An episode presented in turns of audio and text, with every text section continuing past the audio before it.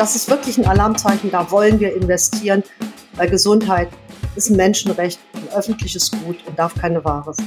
Wir brauchen mehr Pflegekräfte in unseren Krankenhäusern und in der Altenpflege. Schon jetzt fehlt es an Fachkräften. Und in den nächsten Jahren werden wir noch mehr Pflegekräfte brauchen, denn die Zahl der pflegebedürftigen Menschen steigt immer weiter an. Heute in unserem Spezial zur Bundestagswahl. Rheinische Post Aufwacher. News aus NRW und dem Rest der Welt. Die Goldwaage. Ihr hört den Aufwacher am Wochenende mit Anja Wölker. Die Goldwaage ist unser Spezial zur Bundestagswahl 2021. Jeden Samstag picken wir uns eine politische Forderung heraus und schauen, was dahinter steckt. Letzten Samstag haben wir schon über den CO2-Preis gesprochen. Die Folge habe ich euch auch nochmal in den Show Notes verlinkt. Wenn ihr zum ersten Mal zuhört, dann noch eine kurze Erklärung. Unter der Woche gibt es hier im Aufwacher immer die wichtigsten Nachrichten aus NRW und am Wochenende, wie jetzt, nehmen wir uns etwas mehr Zeit, um über genau ein Thema zu sprechen. Und das ist heute im weitesten Sinne Gesundheit.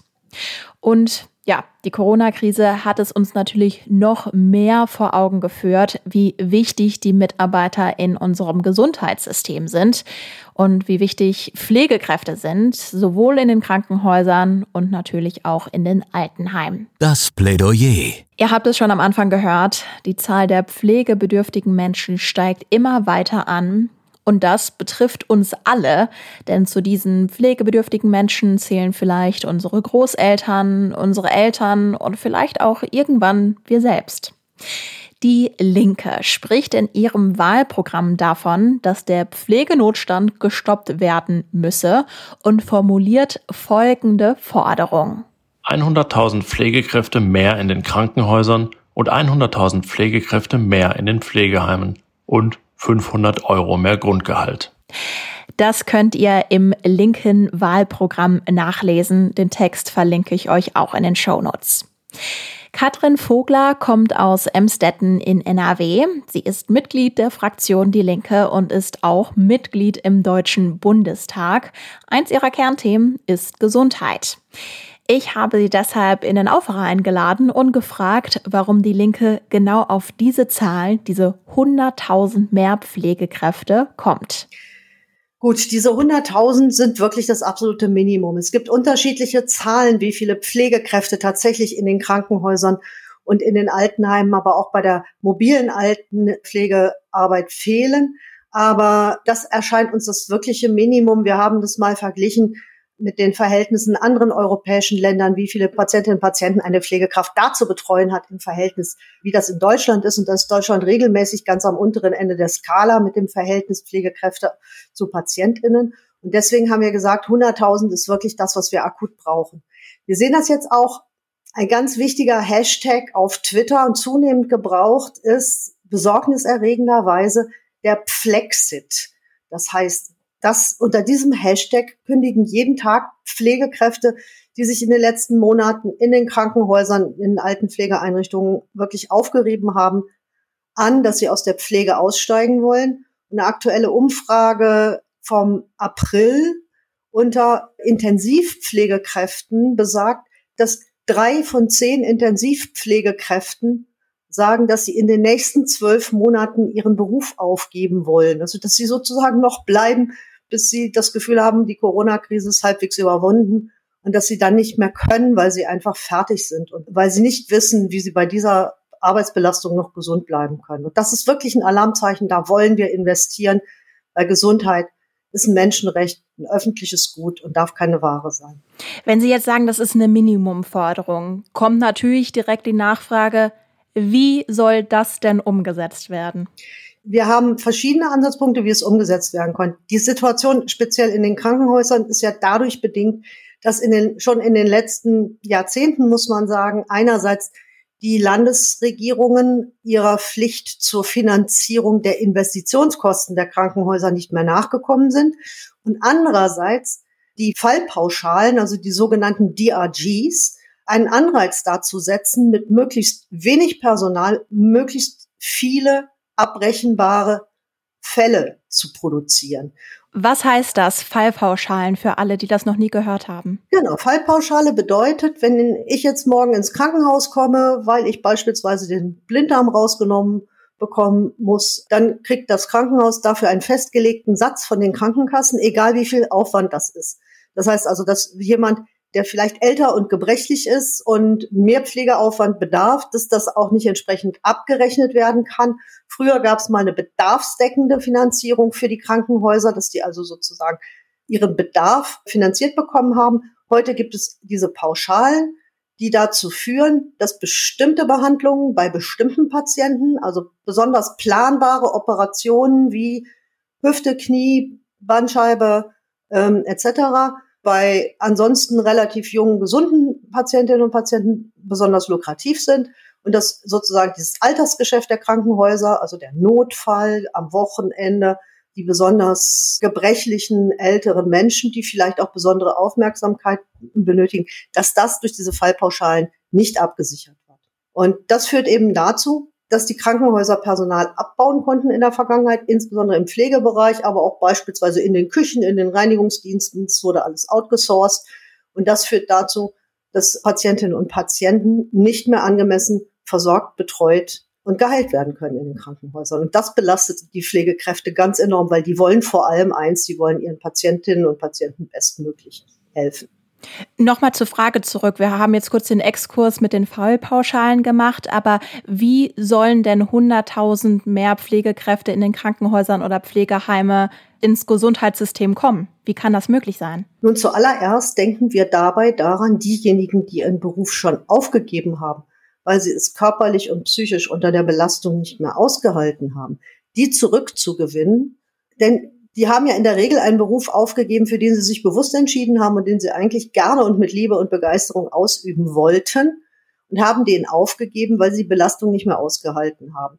Das heißt, denen muss man ein deutliches Angebot machen, ein Versprechen machen. Wir sorgen dafür, dass diese Belastung zurückgefahren wird. Und das geht nur dadurch, dass wir zum Beispiel eine verpflichtende Pflegestellenbemessung haben, dass man also anordnet in so und so viel Betten in einer internistischen, chirurgischen Kinderstation. Dafür müssen so und so viel examinierte Pflegekräfte vorhanden sein. Ansonsten kann das so nicht weiter betrieben werden. Und das bedeutet gesetzliche Personalbemessung und es bedeutet eben auch, dass man ihnen ein finanzielles Angebot machen muss, damit sie ja auch den Respekt und die Wertschätzung der Gesellschaft erfahren, die sonst immer nur über Applaus vermittelt wird.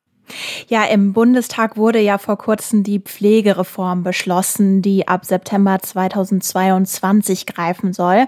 Das ist ja dann quasi so der Status quo, von dem wir ausgehen, wenn wir jetzt quasi die Bundestagswahl hinter uns haben, sagen wir mal so.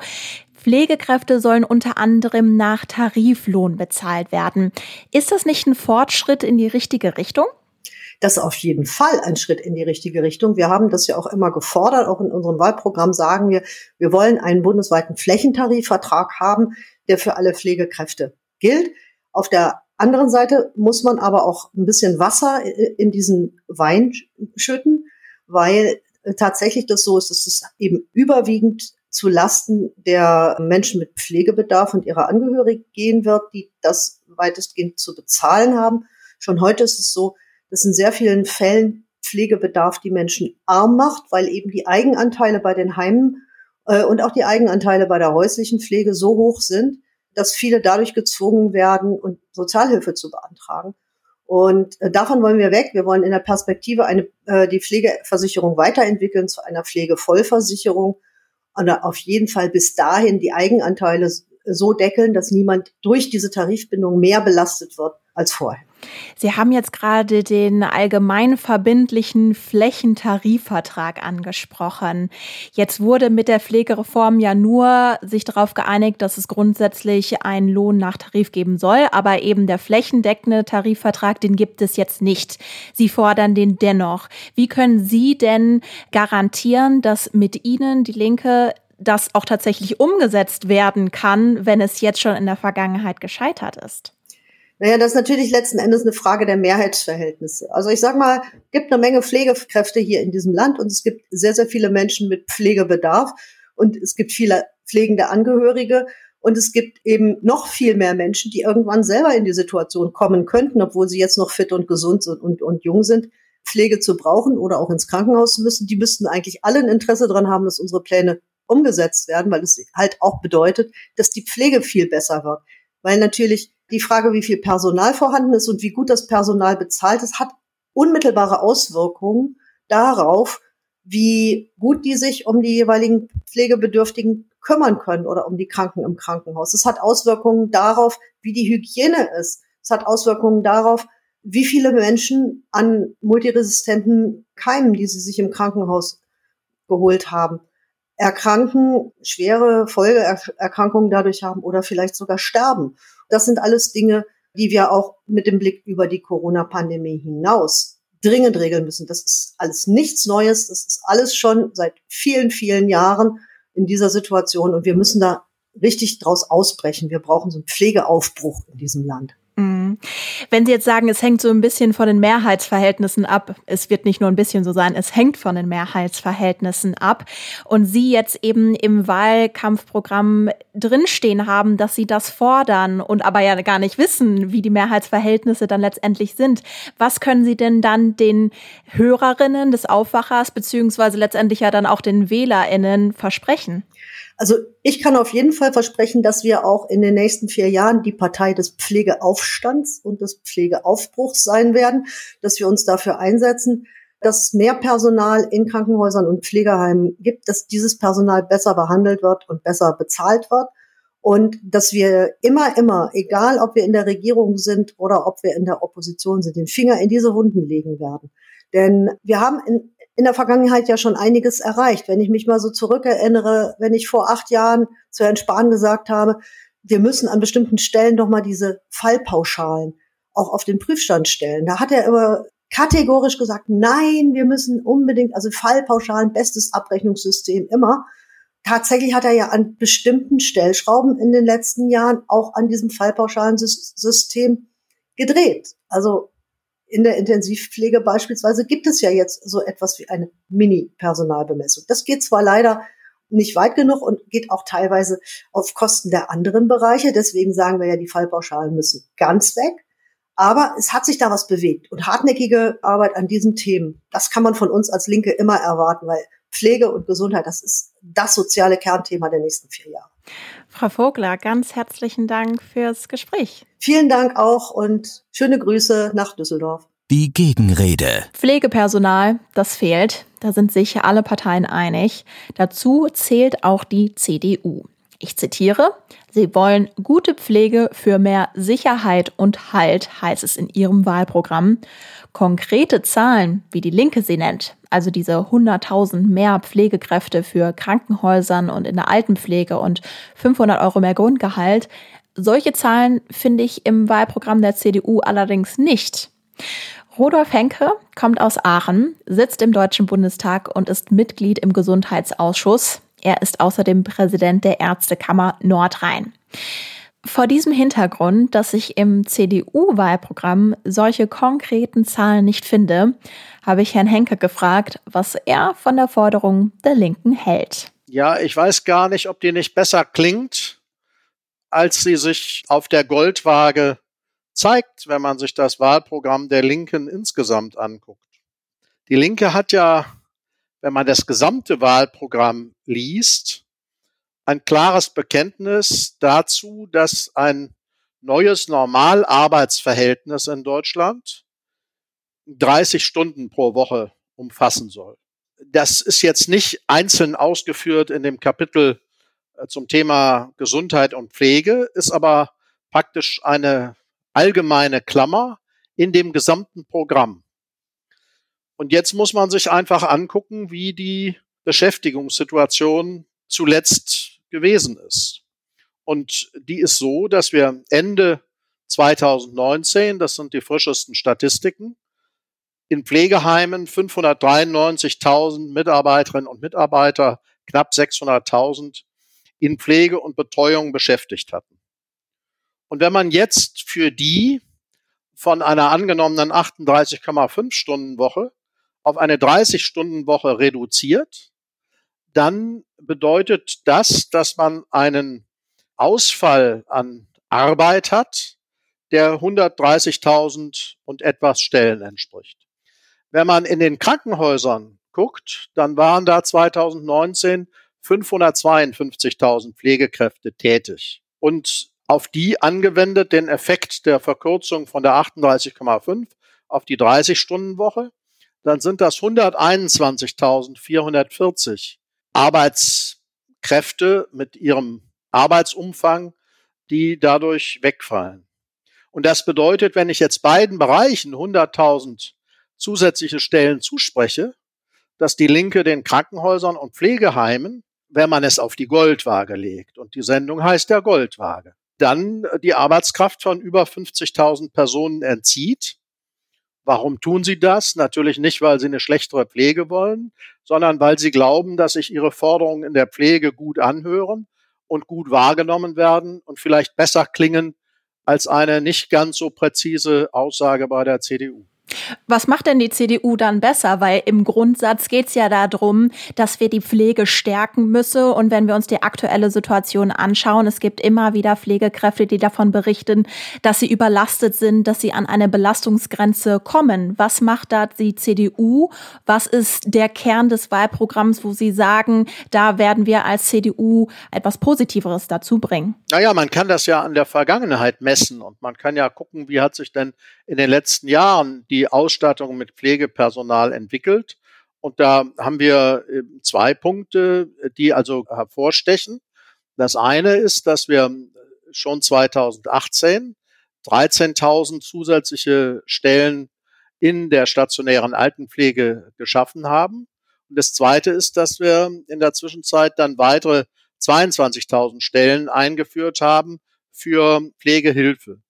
Und diese zusätzlichen Stellen und das ist nun der Punkt, sind natürlich leider zu einem erheblichen Teil am Arbeitsmarkt nicht besetzbar gewesen, weil es leider nicht genügend Pflegekräfte gegeben hat. Und auch wenn man sich die ganz aktuellen Auswertungen der Bundesagentur für Arbeit anguckt, dann ist auch in der Pandemie, auch in der Krise des Jahres 2020, die Zahl der offenen Stellen in der Pflege eben da gewesen und wir haben einen großen Bedarf an zusätzlichen Pflegekräften gehabt. So, wenn man diese zusätzlichen Pflegekräfte haben will, dann muss man sie ja nicht nur besser bezahlen, das muss man auch. Dann muss man nicht nur für eine bessere Planbarkeit der Dienste in der Pflege sorgen. Das muss man auch. Aber man muss vor allen Dingen natürlich Leute gewinnen, die diese Ausbildung zu absolvieren bereit sind. Und deswegen haben wir am 1. Januar 2020 in Kraft getreten, das Pflegeberufe-Reformgesetz verabschiedet, das das Ziel hat, die Pflegeberufe attraktiver zu machen. Ersten Ausbildungen haben im Frühjahr 2020 begonnen. Das heißt, es gibt jetzt noch keine Absolventen, aber dieses Gesetz sorgt dafür, dass wir in Zukunft mehr Absolventen haben werden und dass diese Qualifikationsunterscheidung zwischen Altenpflege und Krankenpflege, die lange Jahre dafür gesorgt hat, dass die Leute besonders in der Altenpflege schlecht bezahlt worden sind, dass die verschwindet. Und damit kriegen wir einen ganz natürlichen Antrieb dafür, dass die Löhne in die Höhe gehen werden. Sie haben jetzt gesagt, man kann sich eben anschauen, was man in der Vergangenheit schon gemacht hat und schon beschlossen hat. Heißt das, es wurde schon genug getan? Nie wurde genug getan. Es ist nie so, dass genug getan wurde. Und man kann immer mehr machen. Wir haben auch jetzt ja ganz frisch nochmal versucht, bessere Bedingungen für die Tarifbezahlung für Pflegekräfte in der Zukunft zu schaffen. Wir werden ab dem 1. September 2022 nur noch Pflegeeinrichtungen zur Versorgung zulassen, die ihre Pflege- und Betreuungskräfte nach Tarif bezahlen oder mindestens in Höhe eines Tarifvertrags oder einer entsprechenden kirchenarbeitsrechtlichen Regelung. Und die Bezahlung nach Tarif steht in diesem Gesundheitsversorgungsweiterentwicklungsgesetz, fürchterliches Wort, wird vollständig refinanziert. Und auch für Einrichtungen, die nicht tarifgebunden sind, werden wir eine Refinanzierung bis zur Höhe von zehn Prozent über Durchschnitt der regional geltenden Tariflöhne gewährleisten. Das heißt, die Frage der Lohnerhöhung ist in den Blick genommen, Aber es bleibt dabei, dass natürlich am Ende Tarifgehälter ausgehandelt werden müssen von den Berufsgruppen. Und die müssen sich dann natürlich tarifpolitisch engagieren. Das ist etwas, was leider, leider in der Pflege, sagen wir mal, lange Zeit auch ein Stück unterentwickelt gewesen sein mag. Deswegen verstehe ich gar nicht, dass die Linke in ihrem Programm sich gegen die Einrichtung von Pflegekammern wendet.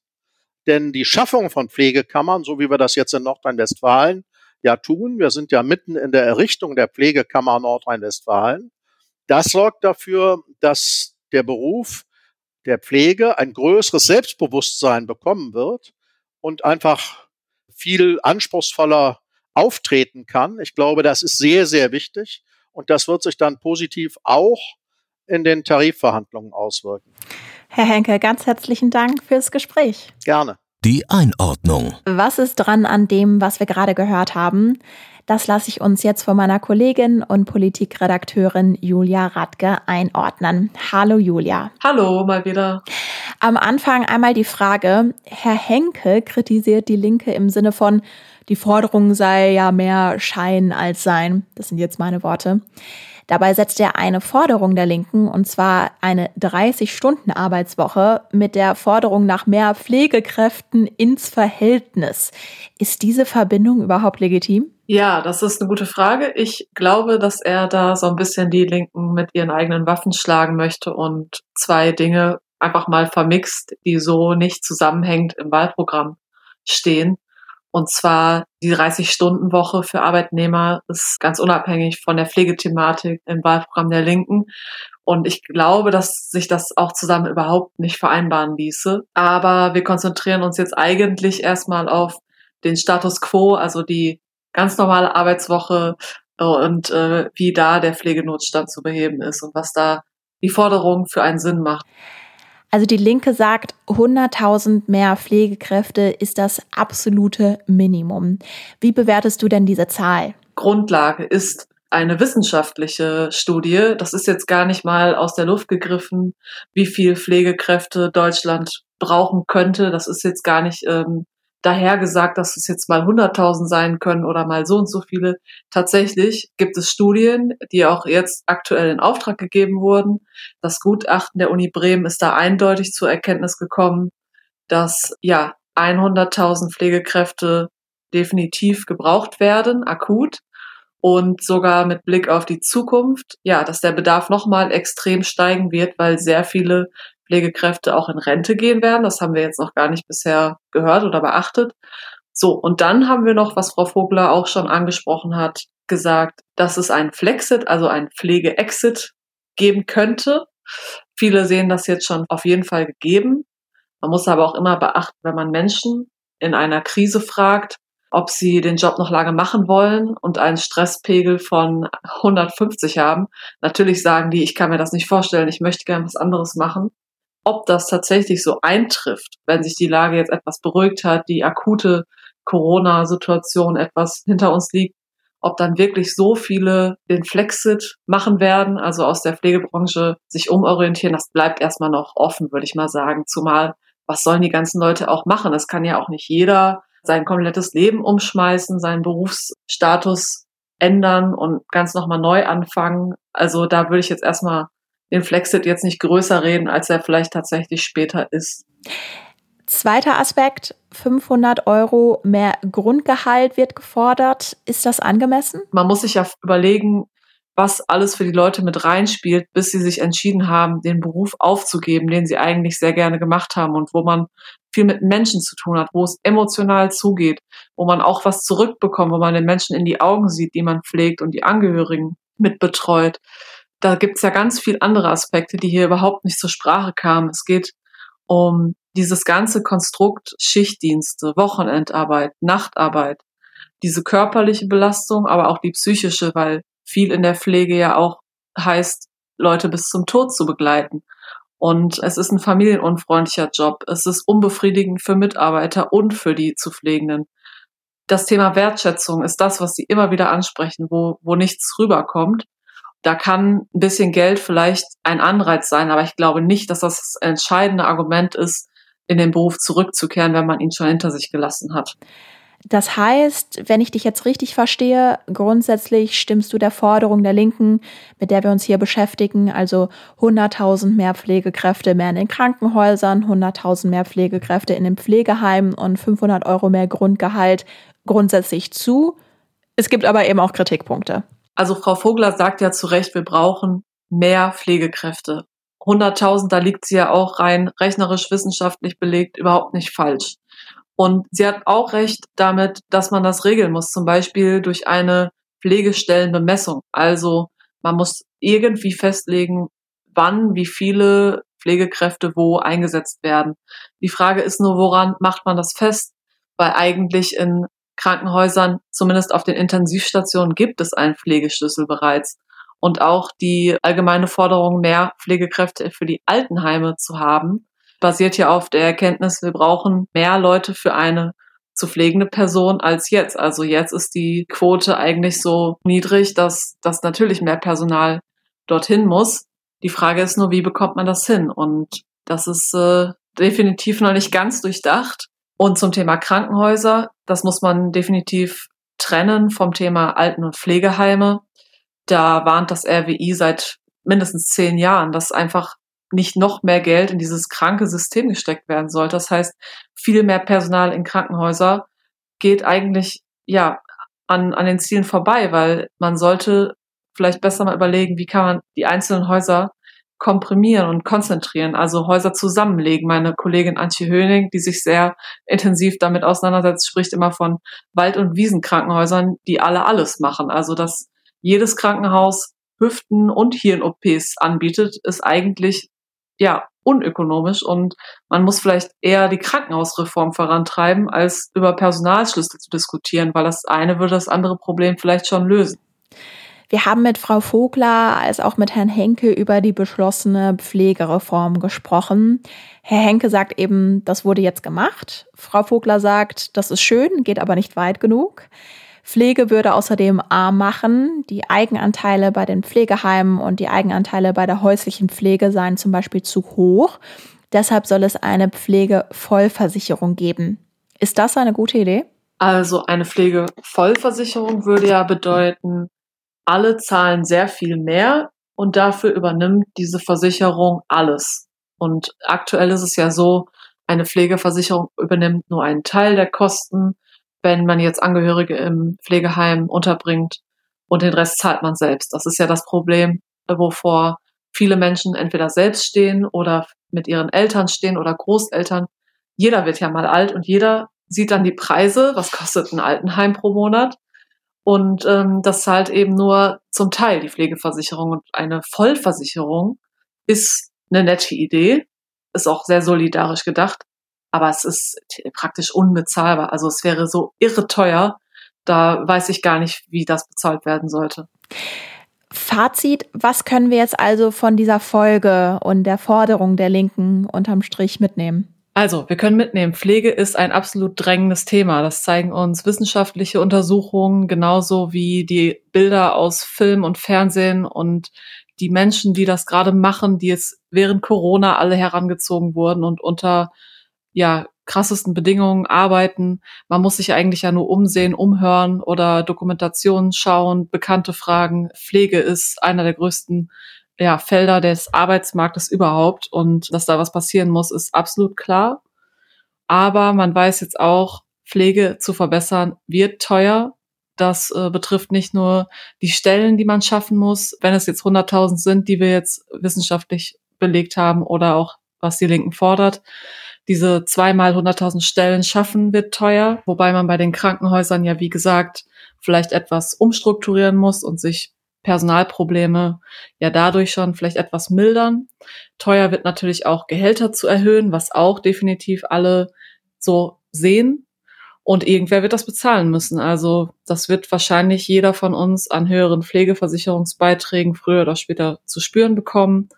Für mich kann ich nur sagen, Geld ist, glaube ich, nicht das größte Problem, weil wir müssen schauen, wo kriegen wir diese Leute her? Also Geld allein wird nicht Hunderttausende zurück in den Job locken oder überhaupt erst da rein.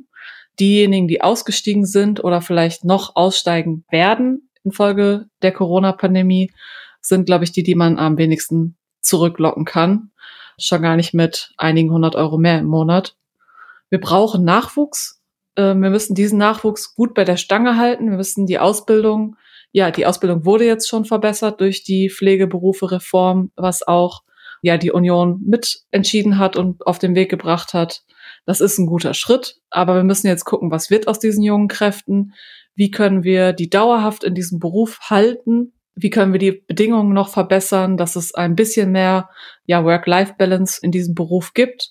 Wie können wir den Dauerstress reduzieren? Also ob es jetzt ein Personalschlüssel ist, ob es vielleicht auch Digitalisierung ist, dass man die ganze Dokumentation, die anfällt in diesem Job, ja, so ein bisschen die Last von den Menschen nimmt. Ja, dadurch würde sich meiner Meinung nach die Wertschätzung für diesen Beruf automatisch erhöhen, weil wer zufriedener ist, wer mehr leisten kann für die Menschen, für die pflegebedürftigen, älteren, kranken Menschen, ja, der ist zufriedener mit sich selbst, die Betroffenen sind zufriedener und ja, meiner Meinung nach wird sich das alles auf das Imagekonto einzahlen und wenn das Image erstmal wieder ein bisschen besser ist, gibt es vielleicht auch wieder mehr Menschen, die sagen, das ist ein toller Job, der ist außerdem krisensicher und äh, den möchte ich auch gerne machen. Und das war unser Bundestagswahl-Spezial an diesem Wochenende. Wir freuen uns sehr, wenn ihr diese Folge auf Social Media teilt. Auf RP Online haben wir euch außerdem eine Seite eingerichtet. Da werdet ihr alles, was es rund um unser Goldwaage-Spezial gibt, finden. Die nächste Spezialfolge gibt es nächstes Wochenende und schon ab Montag hört ihr uns dann natürlich wieder mit dem ganz regulären Aufwacher. Wie immer gibt es uns dann ab 5 Uhr in eurer Podcast-App mit unserem täglichen News-Update aus NRW. Mein Name ist Anja Wölker. Bis dann. Mehr Nachrichten aus NRW gibt's jederzeit auf RP Online. rp-online.de